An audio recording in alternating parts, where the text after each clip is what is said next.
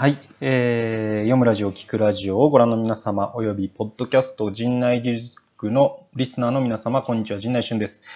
えー、このポッドキャストおよび動画は、FAI、声なき者友のは、メディアルーム、ボイスフォーザボイスレスが提供する、神羅万象を語るオーディオマガジンコンテンツです。えー、ポッドキャストを聞いて、あるいは動画を見て興味を持った方は、説明欄にあるリンクから無料メルマガ、陣内俊の読むラジオにぜひご登録くださいと。えー、っと、え今回はですね、まあ、いつも通りラジオとしてですね、お送りいたします。えー、今日はですね、一人ビブリオバトルを、えー、お送りいたします。で、えっと、ちょっとね、あの、だいぶね、撮影がね、あの、久しぶりに撮影してます。えー、具体的にはですね、あの、インドで最後にバラナシで、え、撮影してから初めてって感じですね。なので、だいぶ、随分、1ヶ月ぶりまではいかないですけど、3週間ぶりに実は撮影しています。で、えっと、なんだろうな。あの、アップロードはね、また過去に取りためたやつをアップロードしてるんで、あの、大丈夫なんですけど、あの、今はですね、そんな感じで、えっと、久しぶりのアップロードになっております。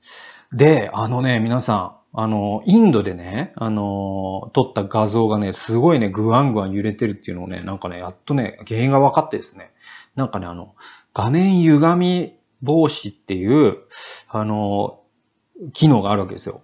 カメラには。で、それの設定に 50Hz、60Hz っていうのがね、選択するところを見つけました、今日。そして多分インドはその 50Hz だったんですね。で、日本は 60Hz なんで、なんかそのなんかね、電源の差によって多分この画像の揺らぎが起きていたんじゃないかと。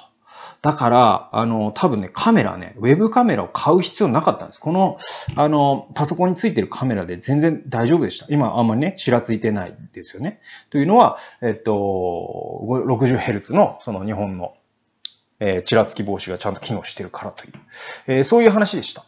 えー、という、えー、ことでございます。で、ちなみに今はですね、5月21日の夜でございまして。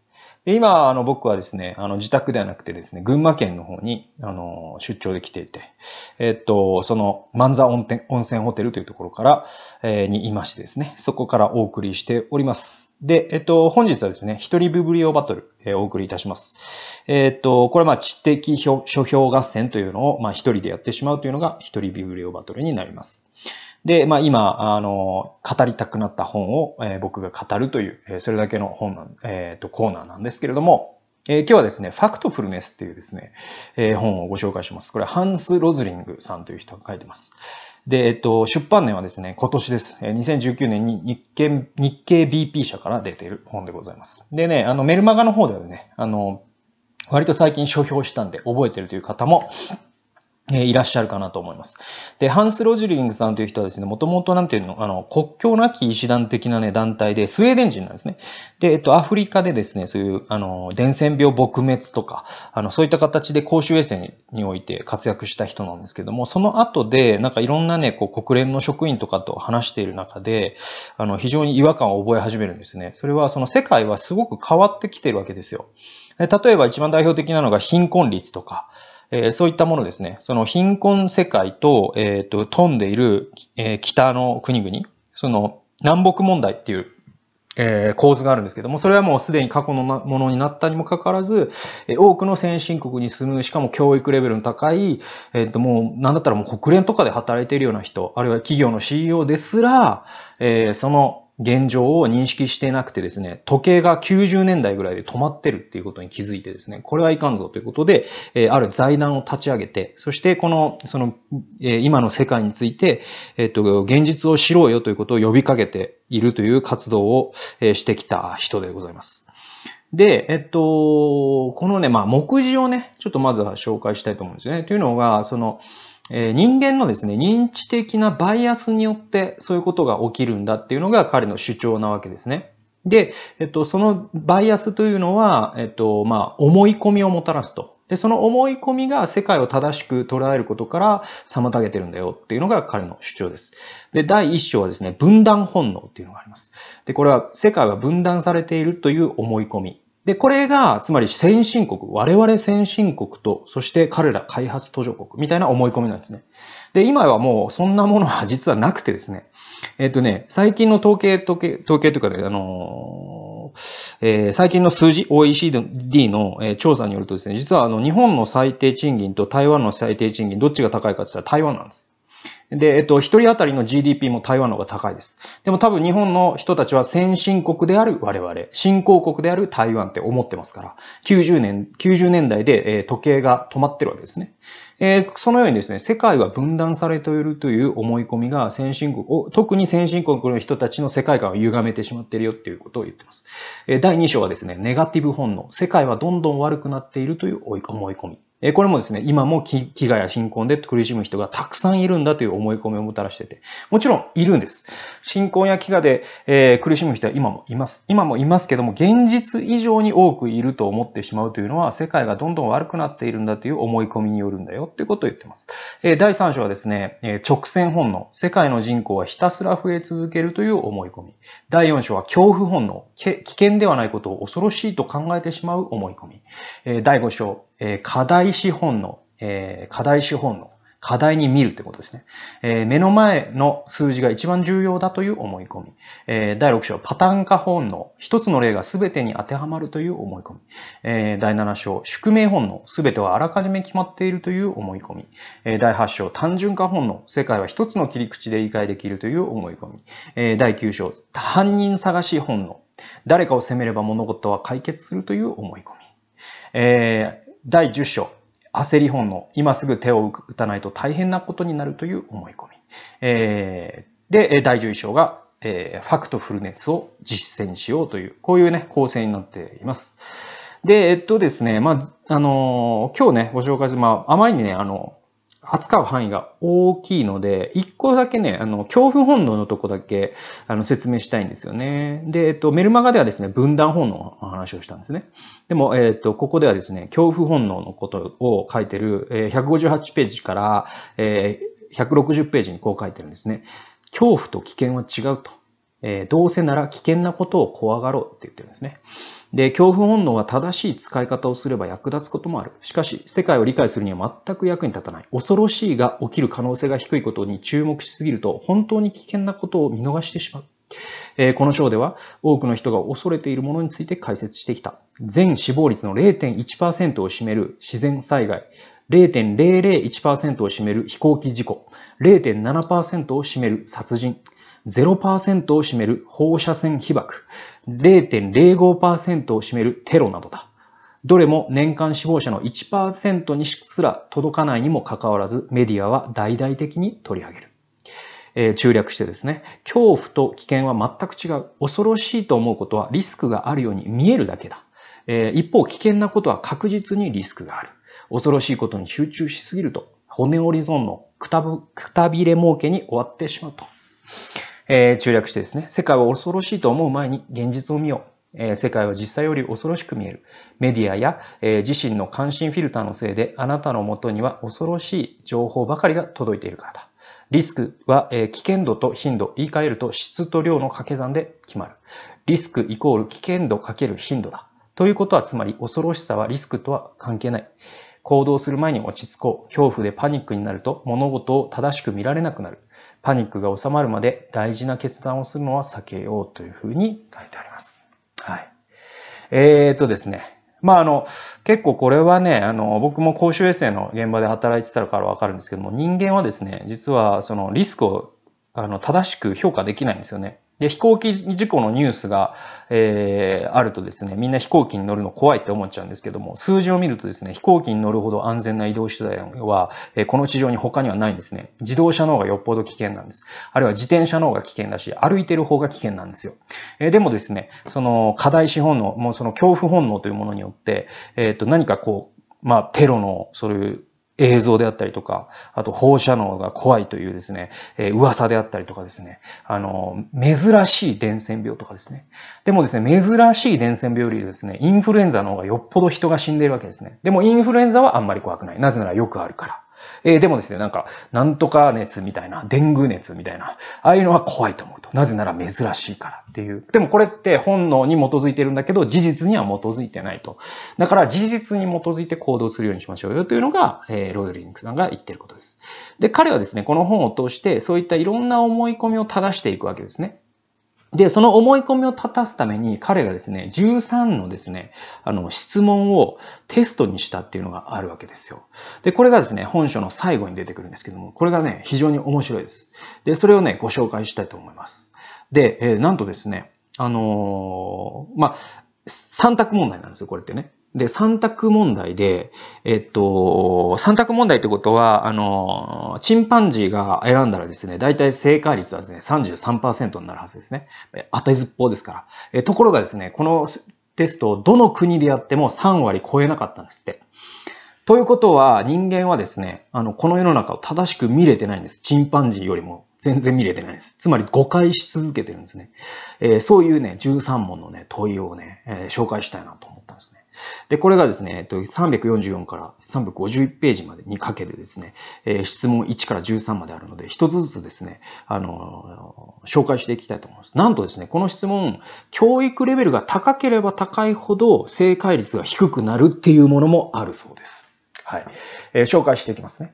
えっとですね、まず質問1。現在、低所得国に暮らす女子の何割が初等教育を修了するでしょう ?A、20%、B、40%、C、60%。はい、皆さん考えてみてください。20でしょうか ?40 でしょうか ?60 でしょうか低所得国、つまり、えー、いわゆる開発途上国ですね。そういう、えー、国々に暮らす人たちの中の女子の教育率の話です。で、答えはですね、60%です。えー、ちなみにですね、えっ、と、これ何カ国だったか忘れたけど、20カ国ぐらいのデータがあるんですよ。で、それね、で言うと、国別のトップで言うと、トップがですね、スウェーデンでした。で、スウェーデンの正解率11%です。トップの国が11%ですからね、正解率が。で、チンパンジーだったらちなみに33%です。で、じゃあ日本どうだったかっていうと、日本の正答率は、これは6%でした。この問題は。はい。この調子で全部説明、えー、っと、ご紹介していきます。えー、今度はですね、えー、質問に、世界で最も多くの人が住んでいるのはどこでしょう ?A、低所得国。B、中所得国。えー、C、高所得国。はい。どれでしょうかと。で、えー、答えは中所得国です。B の中所得国ですね。で、えっと、この問題の正答率が一番高かった国は韓国で39%の正答率でした。ちなみに日本は24%の人が正解しました。えー、質問3に移っていきます、えー、世界の人口のうち極度の貧困にある人の割合は過去20年でどう変わったでしょう ?A、約2倍になった。B、あまり変わっていない。C、半分になった。えー、これの答えはですね、C の約半分になったです。で、えー、トップ正答率の国はスウェーデンで25%の人が正解しました。日本の正答率は、えー、10%です。3択問題の10%ですよ、皆さん。はい。で、えー、質問4。えー、世界の平均寿命は現在およそ何歳でしょう ?A、50歳、B、60歳、C、70歳。はい。えー、答え、C の70歳です。えー、この質問に関してはトップの国は、えー、トップの正答率だった国は韓国で49%。で、日本に関しては28%でした。これの正答率ね。えー、質問後、15歳未満の子供は現在世界に約20億人います。国連の予想によると、えー、予測によると、2100年に子供の数は約何億人になるでしょう ?A、40億人。B、30億人。C、20億人。はい。考えてみてください。はい。答えを言いますね。答えはですね、C の20億人です。変わらないんですね。はい。えー、これも、えー、正答率がですね、トップは韓国で45%、日本は36%でした。えー、ちなみに、えー、さっきから調子のいいですね、スウェーデンはですね、この、えー、質問に関しては最下位で、えー、正解率が8%だったそうですね。えー、質問6。国連の予測によると、2100年には今より人口が40億人増えるとされています。人口が増える最も大きな理由は何でしょう？?A、子供、括弧15歳未満が増えるから。B、大人、15歳から74歳が増えるから。C、後期高齢者、括弧75歳以上が増えるから。えー、答えは B の大人が増えるからです。えトップはアメリカでした。え36%の正答率。えこの質問はですね、最下位が日本でした。え10%の正答率だったそうですね。はい、質問7。え自然災害で毎年亡くなる人の数は過去100年でどう変化したでしょう ?A、2倍になった。B、あまり変わっていない。C、半分以下になった。え、どうでしょう？考えてみてください。答えは。えー、答えはですね、C の半分以下になったなんですね。で、これ、あの、災害のニュースとかね、聞くわけじゃないですか、むちゃくちゃ。だから増えてるってみんな思ってるんです。えー、ところがですね、これ半分以下になってるんです。なぜか、なぜかっていうと、えー、下水とかですね、治水ですね、とかですね、ダムとかですね、あと堤防とかですね、あとその先進国であればあるほど災害に対して強くなるんですね。死者が減るわけですよ。えー、そういうことが起きてるからだっていうのが、えー、原因でございまして。で、トップのノルウェーはこの質問に関してですね、トップのノルウェーですら16%しか、えー、正解できませんでした。日本は15%の人が正解したそうです。えー、質問8いきますね。現在、世界には約70億人の人がいます。下の地図では、え、人の矢印がそれぞれ10億を表しています。え、世界の人口分布を正しく表しているのは3つのうちどれでしょうえこれね、ちょっとね、あの、図の質問なんで、これはちょっとね、あの、YouTube とか、ポッドキャストでは、あの、には向かない問題なんですけど、一応ですね、あの、言葉でね、説明してみたいと思います。どれぐらい伝わるかわからないですけど、A の図はどういう図かというと、えっと、南北アメリカ大陸に10億人いて、アフリカ大陸に10億人いて、ヨーロッパ大陸に10億人いて、アジアに40億人いる図という図です。B はですね、南北アメリカ大陸に10億人、アフリカ大陸に20億人、ヨーロッパ、ヨーロッパに10億人、アジアに、えー、30億人いるという図。えー、C がですね、えー、世界地図の中の南北アメリカ大陸が20億、アフリカ大陸10億、ヨーロッパ10億、アジア30億。っていう図なんですけれども。まあ、なんとなく分かっていただけたかな。はい。えっ、ー、とですね、これちょっと考えていただいて。はい。えー、答えはですね、えー、A の図なんですね。つまり、アジアに世界人口の半分以上、40億人の人が集中していまして、ヨーロッパ、アフリカ、南北アメリカ大陸にそれぞれ10億人ずつが分布しているというのが、現在の世界人口の分布になります。で、この問題に関してはトップがカナダで34%、日本は24%の正答率でした。えー、質問9いきますね。世界の1歳児の中で何らかの病気に対して予防接種を受けている子供はどのくらいいるでしょう ?A はですね、20%、B は50%、C は80%。はい、どうでしょう？考えてみてください。えー、答えはですね、C の80%なんですね。で、これに関してはトップがノルウェーで21%、で、えっと、日本の正答率はですね、6%でした。で、これはドイツとフランスとともに最下位でした。はい、えー、質問10いきますね。あと4もあります。えー、世界中の30歳男性は平均10年間の学校教育を受けています。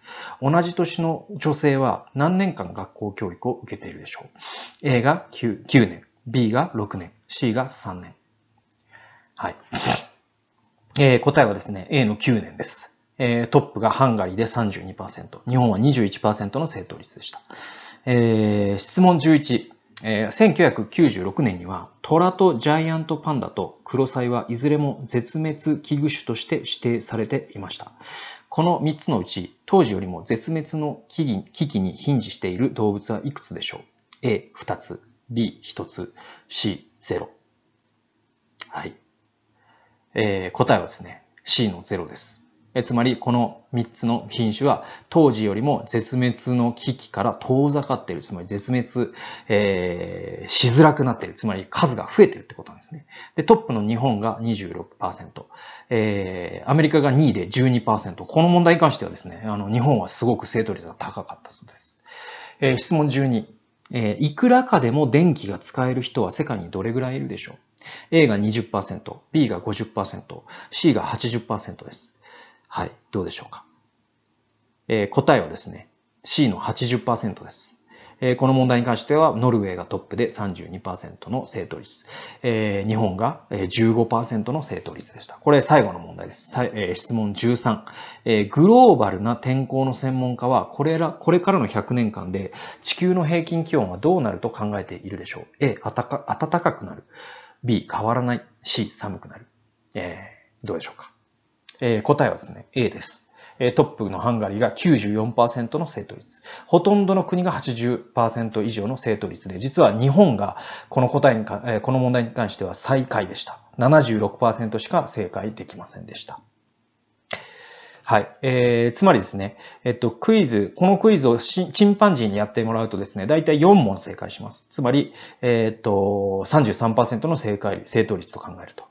つまり、ところがですね、えっ、ー、と、5問以上正解した人っていうのは、つまり、えっ、ー、と、チンパンジーより上回った人っていうのは、著者はですね、1万2000人以上にこれ調査したそうなんですけども、全体の20%しかチンパンジーよりも、えー、賢い選択ができなかったそうです。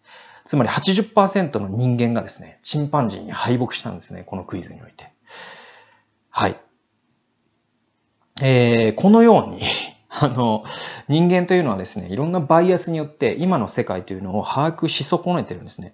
で、これって多分ですね、OECD であったりとかですね、国連とかのですね、公表しているグラス、グラグラフを読めばあ手に入る情報ばっかりです。別に何にも、あの、なんだろう、彼しか知り得ない情報なんて含まれてないですね。ところが、なんとですね、その国連の職員とかですね、大学教授とかジャーナリストですらも、このえー、13問の答えに関しては一般人と同じぐらいしか、えー、正解できなかった。つまりチンパンジー以下の知識しか持ち合わせていなかったんですよ。これやばいっていう話で。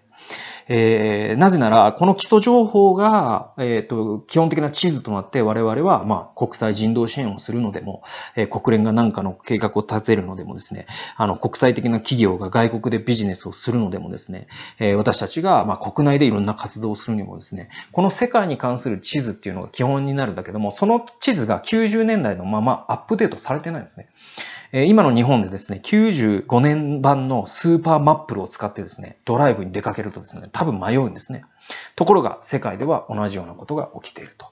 なので、え世界の情報をアップデートしていこうよってことです。えそうするとですね、世界は実は良くなってるってことがわかるんですね。ところが、それだけじゃなくて、彼自身が人道活動家として、えー、その、アフリカのですね、伝染病と戦ったのも、著者自身がですね、を見てもわかるようにですね、世界には問題があります。